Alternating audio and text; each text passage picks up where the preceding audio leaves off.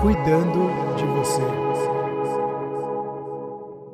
Olá, esse é um episódio do podcast Cuidando de Você, onde eu faço uma pílula para te inspirar com uma história, uma reflexão e uma prática, porque essa é uma parceria da Alcor com o meu canal Mídia Amor, onde eu conto histórias de empatia para te inspirar também a viver essas histórias na sua vida. E o nome do episódio de hoje é Será que todo mundo tem um propósito de vida?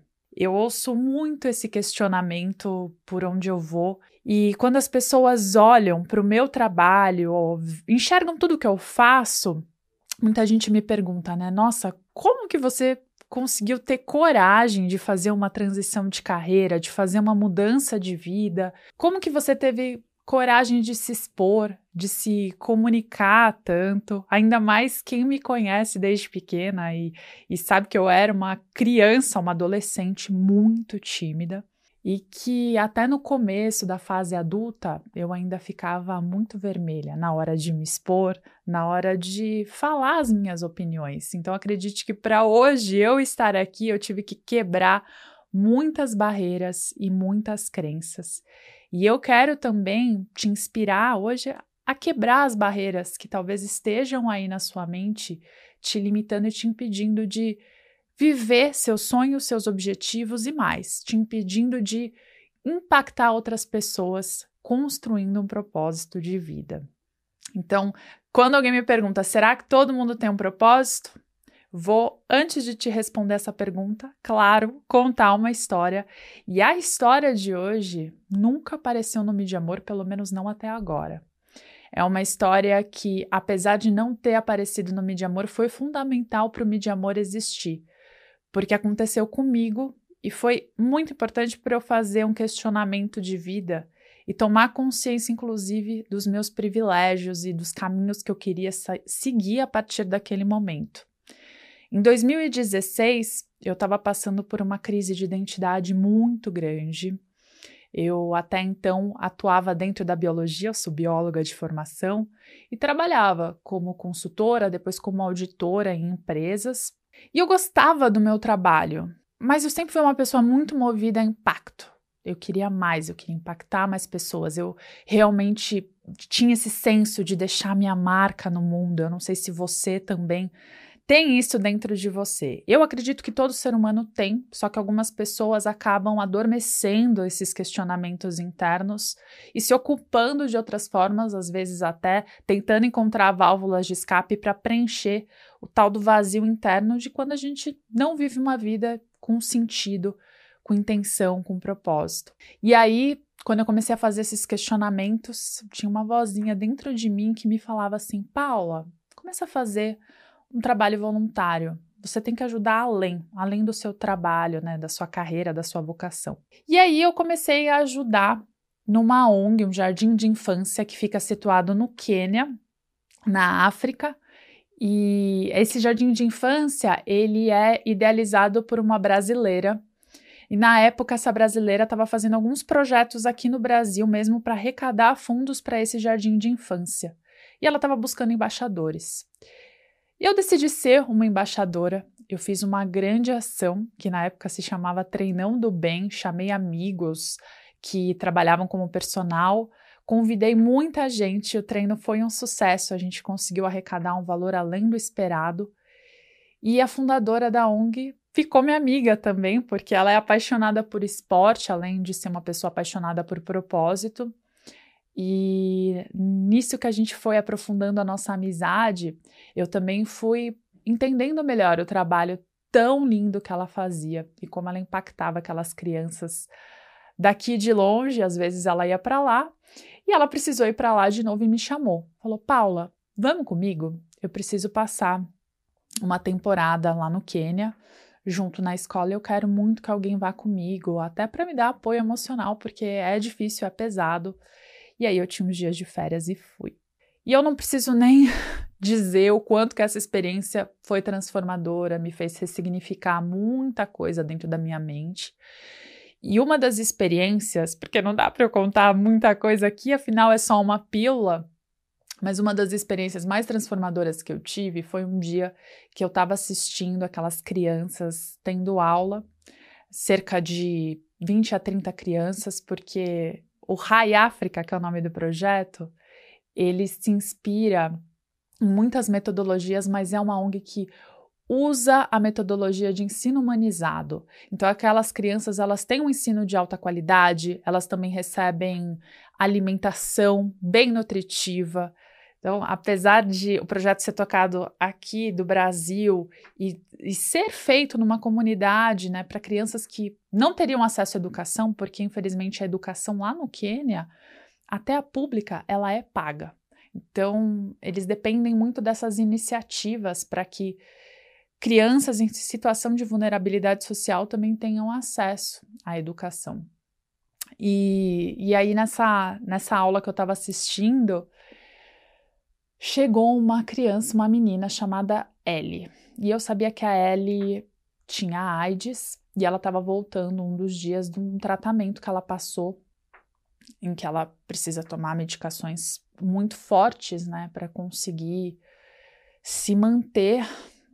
Eu fico até emocionada de lembrar a cena, porque a Ellie é uma menina que, além de tudo, ela tem alguns problemas de coordenação motora, e aí, quando ela chegou na escola aquele dia, depois desse tratamento, muito frágil, muito fraca, mal conseguindo falar, a mãe a trouxe porque provavelmente aquela seria a única refeição do dia que a Ellie teria. E aí estava na hora do almoço, as crianças recebem um prato com arroz, feijão, ovo, é, algum nutriente também vegetal. E eu lembro que a Ellie ela não tinha força para colocar o garfo na boca de tão fraca e tão frágil que ela estava. E eu estava assistindo aquela cena e eu tentava não interferir muito porque eu era só uma visitante. Logo, meu tempo ali ia acabar e a realidade daquelas crianças, daquelas professoras ia continuar. E é uma realidade que se mantém muito. Só que vendo aquela cena, eu não consegui me conter. Eu fui até lá e fui ajudar ela a colocar o garfo na boca, porque ela realmente não tinha forças nem para isso, nem para mastigar. E aí eu lembro de eu conter as minhas lágrimas, porque eu não queria mostrar para aquelas crianças, né? É, uma tristeza, aquilo faz parte do cotidiano delas, mas ali na minha cabeça eu fiquei pensando: poxa, que injustiça. Ela nasceu numa comunidade africana, nasceu pobre, nasceu mulher, já com AIDS, com problemas de coordenação motora, de fala, Ainda bem que ela tem o, o RAI para ajudá-la a ter mais educação, a ter uma formação.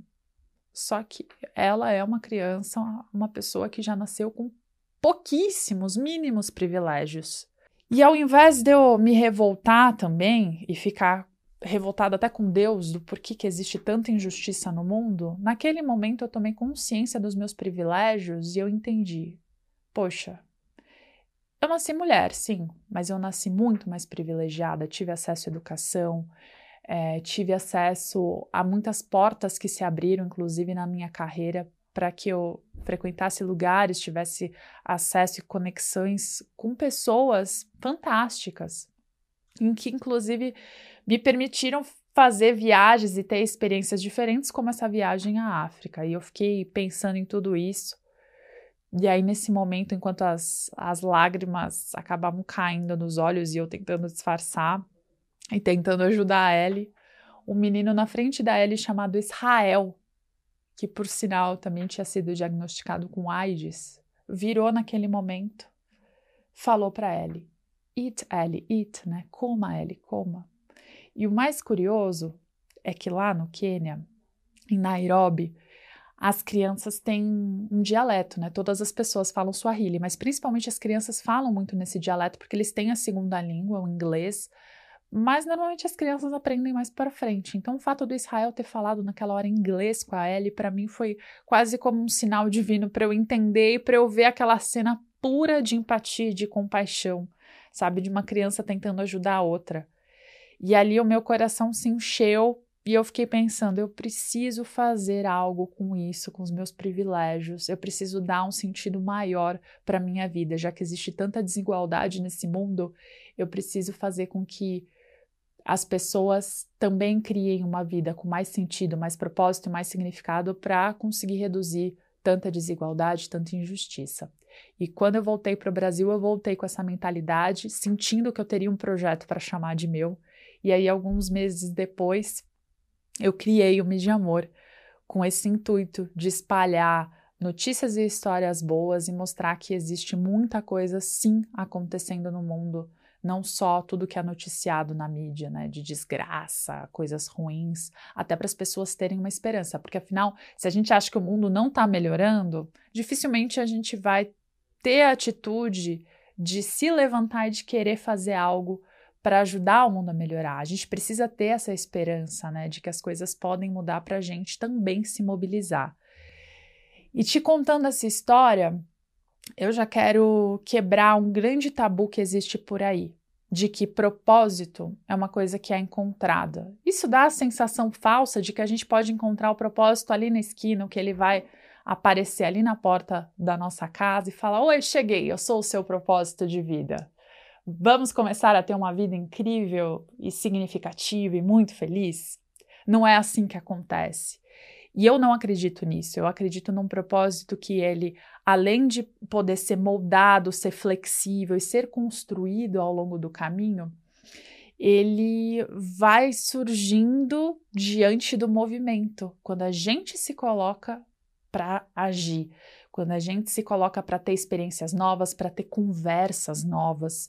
Então, trabalho com voluntariado, com tantos projetos sociais, me permitiu enxergar habilidades que eu nem sabia que eu tinha, me permitiu ter experiências e entender algumas dores que faziam é, parte de outra realidade, fora da minha bolha. E que aí eu comecei a me conectar mais com aquilo, sentir empatia por dores diferentes para querer também me mobilizar e agir de forma diferente, além do que eu fazia no meu universo de trabalho. Diante disso, eu fiz uma transição profissional mais para frente, né? E o Mídia Amor, que era um hobby, passou a virar o meu trabalho. E, de novo, essa transição, ela durou cerca de três anos. Então, não foi de uma hora para outra, foi algo construído, foi algo que eu me permiti muito tentar fazer testes, fazer o que eu chamo de protótipos. E eu quero que você comece a refletir muito sobre isso. Primeiro que a gente na nossa sociedade é muito estimulado a procurar o que a gente quer fazer desde criança. Se pergunta para as crianças o que você quer ser quando crescer. E aí a gente tenta se encaixar numa forma que já existe, né? A gente olha todas as profissões e fala: hum, será que eu me encaixo ali? Será que eu posso ser publicitária, advogada? Claro, quando eu tenho privilégios que me permitem isso, senão eu faço o que aparece a primeira oportunidade que vem. Então eu, eu me encaixo a o que aparece. E eu quero te trazer um conceito muito incrível do Simon Sinek, em que ele fala sobre a importância da gente começar não pelo quê, mas começar pelo porquê. Por que a gente quer ser o que a gente quer ser? Por que a gente quer dar um sentido para a nossa existência? Né? Qual é o nosso porquê? O que de fato nos motiva? Qual é o motivo para a gente agir? E esses questionamentos são muito importantes para a gente também entender o que fala mais alto na nossa alma, o que dá brilho para os nossos olhos. E por isso que eu falo que a gente pode usar todas as nossas emoções, todas, a nosso favor nessa construção do propósito. Porque a gente pode ter a ilusão de que só alegria, só felicidade vai nos levar a ter uma vida significativa, quando na verdade alguns sentimentos são essenciais para a gente fazer reflexões profundas e aí construir um novo sentido, como a tristeza. Se a gente não for capaz de sentir a tristeza e de ressignificar situações difíceis, a gente também não evolui, não amadurece emocionalmente. E a raiva que eu te disse, a raiva dessa sensação de injustiça que eu senti quando eu me dei conta também dos meus privilégios e vi a falta de privilégio de tanta gente como da Ellie, ela é fundamental para nos mover, para gente entender quais causas que mexem mais com a gente. Porque existem muitas causas que precisam da gente e a gente não pode abraçar todas. Né? O ideal é que a gente foque em uma, aquela que fala mais alto. E para isso você precisa tomar consciência, você precisa se expor e precisa ouvir, conversar com esse sentimento, assim como todos os outros. E se você é uma pessoa que de repente está numa fase de vida que você sente muita angústia, sente até um vazio interno, assim, e sente uma falta de sentido na vida, saiba que essa angústia está te sinalizando uma necessidade de mudança. Você precisa fazer algo com ela, uma transformação de vida, porque você não está vivendo de acordo com seus valores. É isso que essa angústia está te mostrando. Percebeu como a inteligência emocional ela é potente, ela é poderosa? Porque quando você começa a questionar a necessidade por trás do sentimento, você também é capaz de dar um sentido novo para sua vida. É por isso que eu gosto tanto desse conceito e é por isso que eu acabei mudando toda a minha vida para conseguir construir ferramentas para que as pessoas tenham uma vida com mais propósito usando as emoções. Eu gosto muito de uma frase que é: você pode usar o seu sentir para construir uma vida com sentido. É isso que eu desejo para você. E para isso, você precisa começar a investigar as suas crenças limitantes, a sua mentalidade, porque quando a gente fica alimentando algumas histórias na nossa mente, como, ai, ah, é tarde demais para começar uma mudança, é tarde demais para fazer algo, ou eu não sou capaz disso, ou o propósito não é para mim, a gente vai postergando muita coisa na nossa vida e vai se limitando por essas vozes internas que são tão cruéis, mas que também nos deixam mobilizados numa zona nada confortável de acomodação. Por isso que eu nem chamo de zona de conforto, porque ela pode ser bastante desconfortável. Mas como a nossa mente gosta de segurança, a gente se acostuma a ficar naquele desconforto, se acomoda e não age, não muda, por puro medo, porque a gente não acha que a gente é capaz de fazer a mudança necessária que a gente sente que precisa, a gente até quer fazer, só que a gente acha que não consegue. E quando isso acontece, você começa a tentar buscar válvulas de escape, a se entorpecer com outras coisas para não sentir toda essa angústia. Porque a angústia, assim como a culpa, assim como a vergonha, dói. Só que você precisa encarar esses sentimentos para entender o que eles têm para te dizer e assim conseguir fazer as mudanças de vida. Essa reflexão que eu quero propor para você e de novo, eu sei que não é fácil, na minha vida não foi fácil, mas eu te garanto que a única forma da gente ter paz é vivendo uma vida alinhada com os nossos valores, com, no, com o que a gente acredita. E para isso a gente precisa ter coragem de sentir. Quando a gente tem essa coragem, apesar de doer, a gente vai em busca de uma vida com muito mais significado e é isso que acaba nos dando motivação para a gente acordar todos os dias pela manhã. E essa é a diferença, inclusive, de você ter só um trabalho ou só uma carreira. Sabe aquela pessoa que vai trabalhar todos os dias reclamando, é, falando que nada tem sentido, achando que a vida é só aquilo? É porque ela não enxerga esse porquê, esse motivo do que ela faz, né, das coisas que ela escolhe. E aquela pessoa já que não importa o que ela faça, não importa o trabalho dela, que vai trabalhar com brilho nos olhos, vai trabalhar sorrindo, se preocupa com as coisas que ela fala para outras pessoas, é uma pessoa que já consegue entender que o propósito vai muito além do que ela executa, do que ela faz. Mas o propósito, ele passa pela existência dela, ele passa pelo que você é, pelo que você transborda para os outros porque você tem o poder de impactar as vidas que vêm ao seu encontro, mas você pode escolher também ficar numa posição passiva e não fazer nada.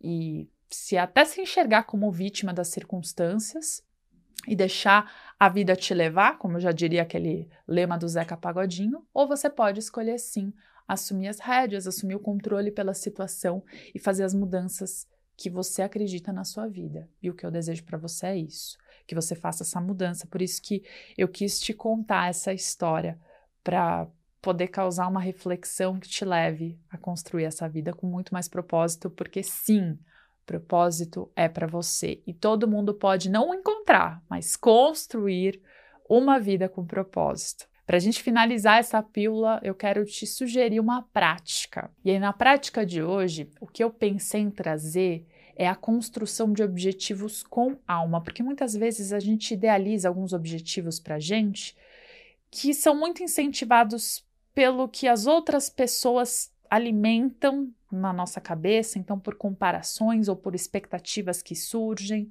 por alguns ideais imaginários.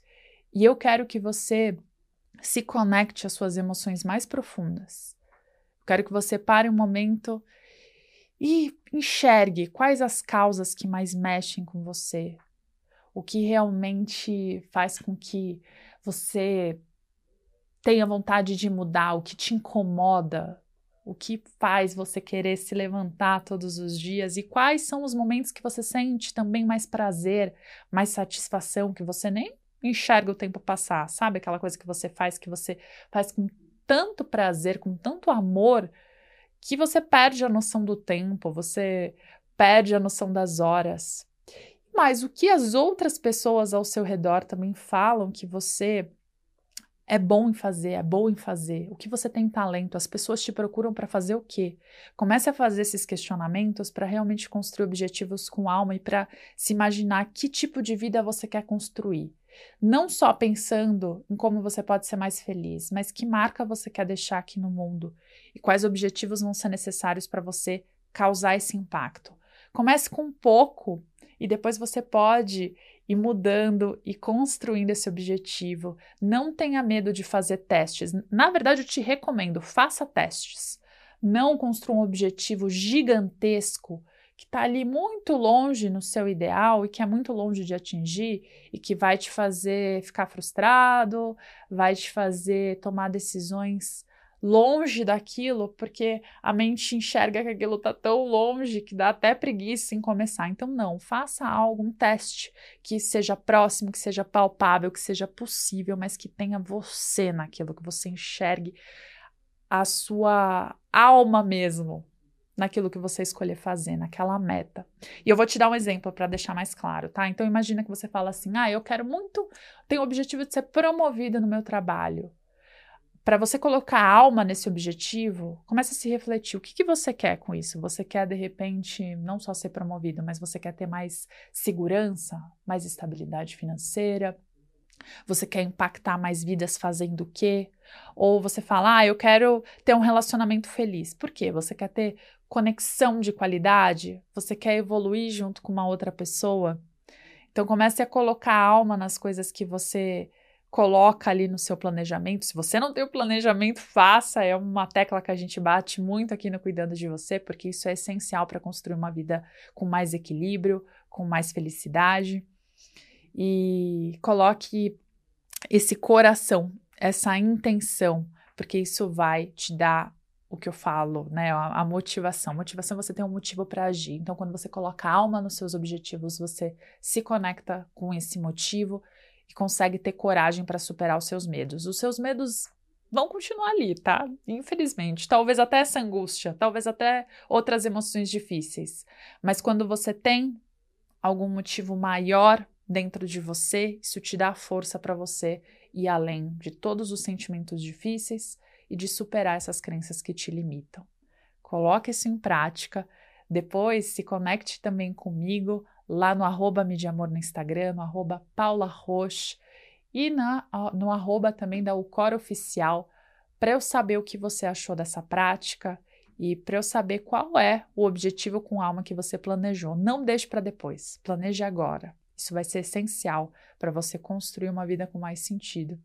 E eu te vejo na próxima pílula do Cuidando de Você.